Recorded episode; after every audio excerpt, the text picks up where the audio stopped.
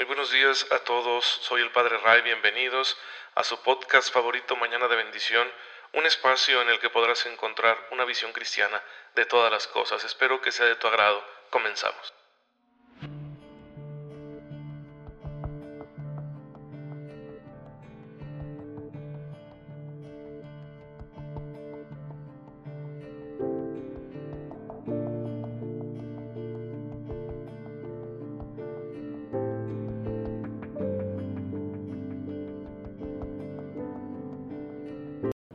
Muy feliz martes, espero en Dios que se encuentren todos muy bien y que estén aprovechando las bendiciones que seguramente Dios está poniendo en la vida de cada uno porque a ninguno de sus hijos va a dejar el Señor sin las gracias necesarias, sin las bendiciones, sin los dones de su Espíritu que Él sabe que necesitamos para que nuestra vida sea recta y feliz. Hay que descubrir estas bendiciones en medio de nuestra vida ordinaria con los ojos de la fe y hay que aprovecharlas, porque el agradecimiento que Dios espera de nosotros por todas estas bendiciones es que le saquemos provecho. Son oportunidades para ser mejores, son oportunidades para santificarnos, son oportunidades para hacer la voluntad de Dios, son oportunidades para crecer como seres humanos en lo, en lo físico, vamos a decirlo también, porque nuestro cuerpo es valiosísimo, en lo emocional y en lo espiritual. Entonces el agradecimiento que Dios espera por todas esas cosas que Él pone en nuestras manos, pues consiste en que le saquemos el mayor provecho posible a estas bendiciones que sin duda Él está haciendo llegar a nuestra vida cotidiana.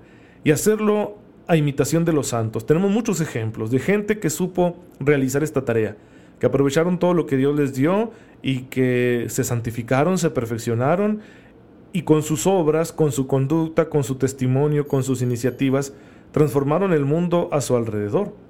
Lo podemos ver esto en, el santo que la iglesia recuerda el día de hoy. Digo, cada día la iglesia celebra a muchos santos, pero hoy quiero traer ante ustedes la figura de San Pedro Poveda. El padre Pedro Poveda fue un sacerdote ejemplar, que se distinguió siempre por el aprovechamiento de esa formación que la iglesia le brindó para que fuera sacerdote.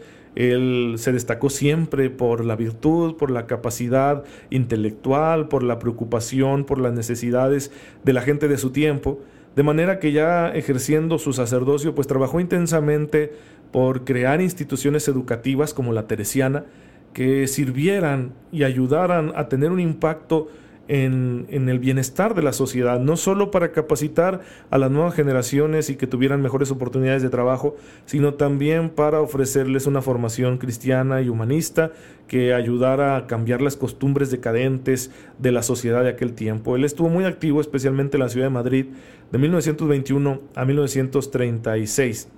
Sin embargo, fue aquel tiempo que se desató la guerra civil, y fue horrible porque un sector de la sociedad española, quizá rebelándose ¿no? contra algunas circunstancias injustas del régimen imperante, pero tomaron un camino muy nefasto, el camino del comunismo y del ateísmo de Estado, y entonces se dedicaron a perseguir todo lo que fuera católico, y bueno, pues lo trataron injustamente, lo capturaron y lo fusilaron. ¿Por qué hacerle esto a, a un hombre tan bueno? Eh, esta es la suerte, hermanos, de muchos de nosotros cuando seguimos a Cristo.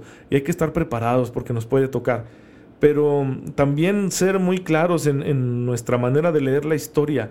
No se vale que las ideologías que pregonan que van a crear un mundo mejor se apoderen de la sociedad porque terminan destruyéndola y terminan eliminando a los mejores entre nosotros, como fue lo que le hicieron al padre Pedro Poveda.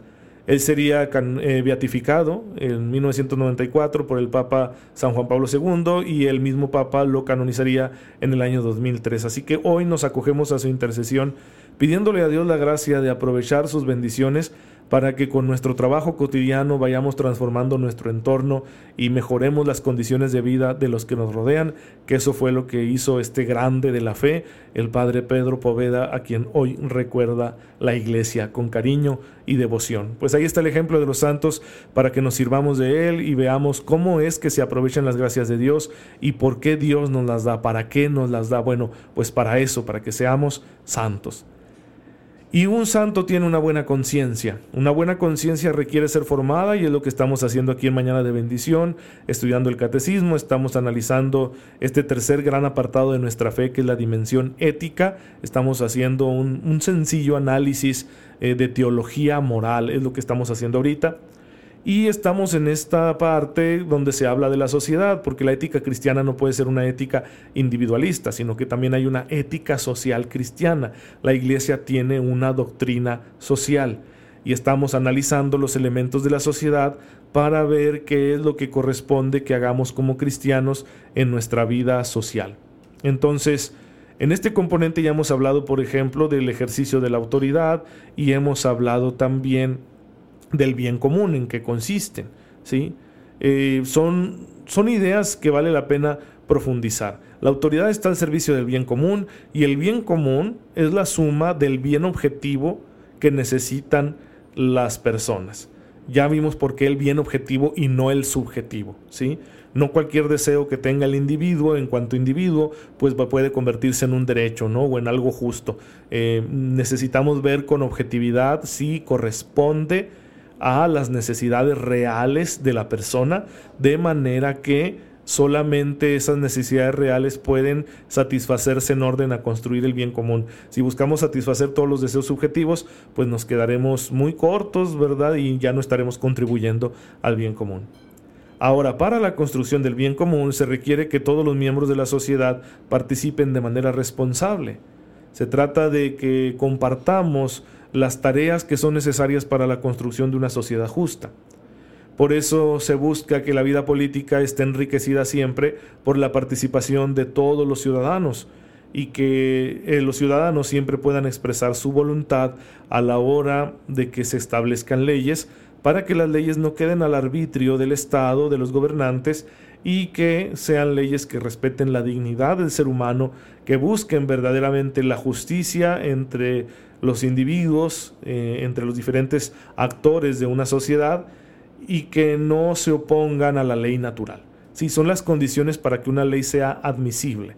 Una ley que no cumple con esos requisitos, pues no es obligatoria, porque sería una ley inicua, ¿sí? Una ley que no está favoreciendo el bien común, una ley que no está reconociendo la dignidad de eh, los seres humanos. Por eso se defiende mucho el derecho a la objeción de conciencia. Cuando alguien piensa, esa ley es inicua, yo no estoy obligado a observarla. Por ejemplo, si a un médico le quieren obligar a que practique abortos, ¿sí? Eh, no me refiero aquí al dilema ético que pueda presentársele a un médico cirujano cuando está atendiendo a, una embarazada eh, con algún factor de riesgo, ¿no? Pueden darse esos, eh, esos dilemas éticos en el quirófano. No me refiero a eso. Me refiero a este deseo de convertir el aborto procurado en un derecho y que simplemente cualquier mujer que esté embarazada puede decir yo vengo a abortar y usted está obligado a practicarme el aborto, aunque no haya ninguna así cuestión de urgencia pues algún médico puede decir no, ¿sí? Y esa ley que me obliga es injusta. ¿Por qué? Porque no está buscando el bien común, porque está atentando contra la ley natural, porque está ignorando la dignidad humana que acompaña al no nacido. Y entonces yo no, no puedo ser obligado a cumplir esa ley. Por eso siempre debemos revisar que las leyes que son promovidas por los gobiernos de cada nación, en las sociedades democráticas, pues por los legisladores, tendremos que observar si esas leyes cumplen con las condiciones para ser leyes justas. Porque si no, pues entonces nos pueden poner una situación difícil y ahí tendríamos sinceramente que rebelarnos. si No estamos obligados a cumplir con esas leyes y la desobediencia civil sería la respuesta. Y además también debemos observar un factor que cuando se establece una ley, pues la ley tiene una carga educativa la ley forma opiniones. Cuando yo convierto algo en legal, entonces forma las opiniones morales de las personas. Porque hay, hay una cercanía entre la legalidad y la moralidad, aunque no se identifican por completo. Entonces, cuando hacemos algo legal, estamos mandando el mensaje de que es bueno y de que nadie puede decir lo contrario. ¿sí? Y eso es un problema porque modifica la opinión de las nuevas generaciones, especialmente de los niños y de los jóvenes que están formando apenas sus conciencias. Entonces también por eso a veces tendremos que oponernos, y es un deber cristiano, a las leyes injustas, para que no enseñen como bueno lo que no es bueno. ¿sí? Es cierto que hay una pluralidad ética, pero debemos esforzarnos nosotros para que tengamos un acuerdo como sociedad en los apartados básicos de la moral, ¿sí? para que compartamos al menos algunos elementos universales acerca de lo bueno. de manera que pueda haber un sustento ético para la hora de construir leyes y que las leyes no sean las que determinen la ética, ¿sí? La legalidad no puede determinar la moralidad. En cambio, la moralidad se encuentra en la base de la legalidad. Es cierto que no puede prohibirse ni castigarse todo lo malo. Es, no es factible. De, acuerdo, no podemos establecer una multa por todas las mentiras ¿no? que decimos. Pues no, no, no es factible, no es razonable. Sin embargo, ¿sí? especialmente cuando hay temas que atañen a la dignidad de las personas, a la ley natural, la legalidad no puede ir en contra de la moralidad. La moralidad tiene que ser primero. La ética tiene que ser el sustento del sistema jurídico de una sociedad. Y esta ética tiene que estar construida en base a, no sé si se diga así, o con base en em, una antropología sana, que no sea reductiva que no vea al hombre solo como un ser biológico, que no vea al hombre solo como un hecho sociológico, sino que lo vea en su integridad, incluyendo y respetando su ser religioso, su deseo de trascendencia. De manera que con este sustento antropológico se construya una ética que a su vez sirva de sustento para la legalidad, para el sistema jurídico que debe tener cada nación y que regule de manera justa la convivencia de la sociedad en orden a conseguir el bien común. Así que bueno, pues eh, hay que participar todos en esta tarea y este documento del que les he hablado del Concilio Vaticano II, Gaudium Spes, Perdonen, es que me habla esta cosa, la tecnología es muy invasiva. No sé por qué el asistente del teléfono me habla de repente cuando yo no estoy solicitando su ayuda. Se cree muy inteligente, pero yo sé más que ella, mendiga Siri. En fin, ustedes disculpen, ¿eh? Y tómense a broma estas cosas que a veces me pasan cuando estoy grabando. Eh, espero que no lo hayan escuchado y si lo escucharon, pues por eso el comentario. Este documento, Gaudium Spes del Concilio Vaticano II, es el que nos ayuda a reconocer que es buena, es buena la tendencia actual a construir sociedades democráticas, porque el documento reconoce que es de alabar la conducta de las naciones que hacen que la mayoría de sus miembros puedan participar. ¿sí? Como en México, que es una democracia, los ciudadanos que somos los mayores de edad y que tenemos la capacidad de votar, pues bueno, podemos participar. Es el mayor número de personas puede participar en la construcción de la sociedad, en la vigilancia de la vida pública, de la vida política, etcétera, etcétera, etcétera. Y eso es muy bueno, lo dice el concilio en el número 31 de este documento, Gaudium Spes, que significa gozo y esperanza. Em, ¿Qué más podemos decir al respecto? Bueno, que la responsabilidad tiene que ser compartida en cualquier situación, las diferentes instancias de la sociedad comparten la responsabilidad sobre los asuntos de la nación. Por ejemplo, ahorita que estamos con la cuestión de la pandemia, ¿sí? Y que se está manejando mucho el hecho de que fallecen muchas personas por coronavirus, especialmente personas con obesidad, con problemas cardíacos, con afecciones respiratorias, etcétera, ¿sí? O personas ya de edad.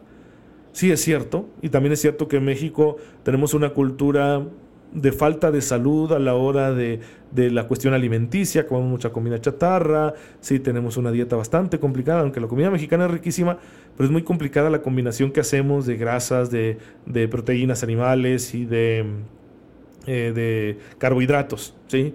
Somos muy buenos para hacer esas combinaciones que quizá no son las más sanas y bueno, culturalmente hemos estado promoviendo todo eso. Además, nuestra actual cultura del trabajo también nos ayuda a que pues seamos más eh, no, sanos, ¿no? Por ejemplo, que haya mucha obesidad, porque somos cada día más sedentarios y al mismo tiempo con unos horarios muy feos de trabajo y entonces pues comemos en la calle y que esta comida rápida a lo mejor no es la más sana, ¿sí?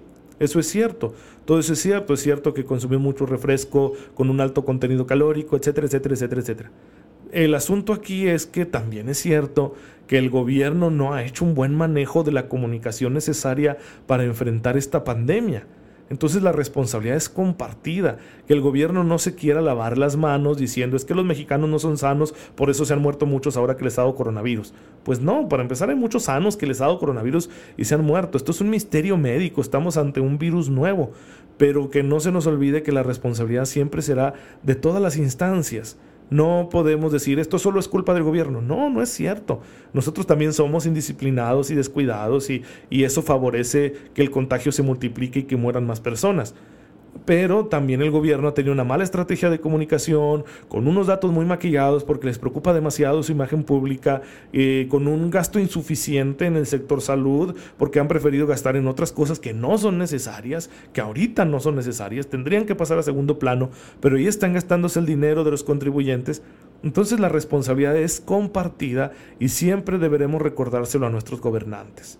Las diferentes instancias que conforman una sociedad son responsables de la vida pública de la misma, son responsables de los asuntos de la nación junto con todos los ciudadanos, así que nadie debe lavarse las manos, ni el ciudadano común, ni ninguna instancia, menos las gubernamentales. Pues bien, hermanos, espero que esta reflexión les ayude a ir entendiendo por qué es tan importante que si queremos ser ciudadanos del reino de los cielos, pues también seamos buenos ciudadanos aquí en la tierra. Ya saben que cualquier duda me pueden hacer llegar un comentario a mi página de Facebook Padre Ray, con mucho gusto les estaré respondiendo, pero ya no abuso de su tiempo, vamos a terminar. Gracias Padre te damos porque cada día llenas nuestra vida de bendiciones. Ayúdanos a aprovecharlas no solo en beneficio propio, sino también para construir una sociedad más justa. Por Jesucristo nuestro Señor. Amén. El Señor esté con ustedes. La bendición de Dios Todopoderoso, Padre, Hijo y Espíritu Santo, descienda sobre ustedes y los acompañe siempre. Gracias por estar en sintonía con su servidor. No se olviden de rogar por mí. Yo lo hago por ustedes y nos vemos mañana si Dios lo permite.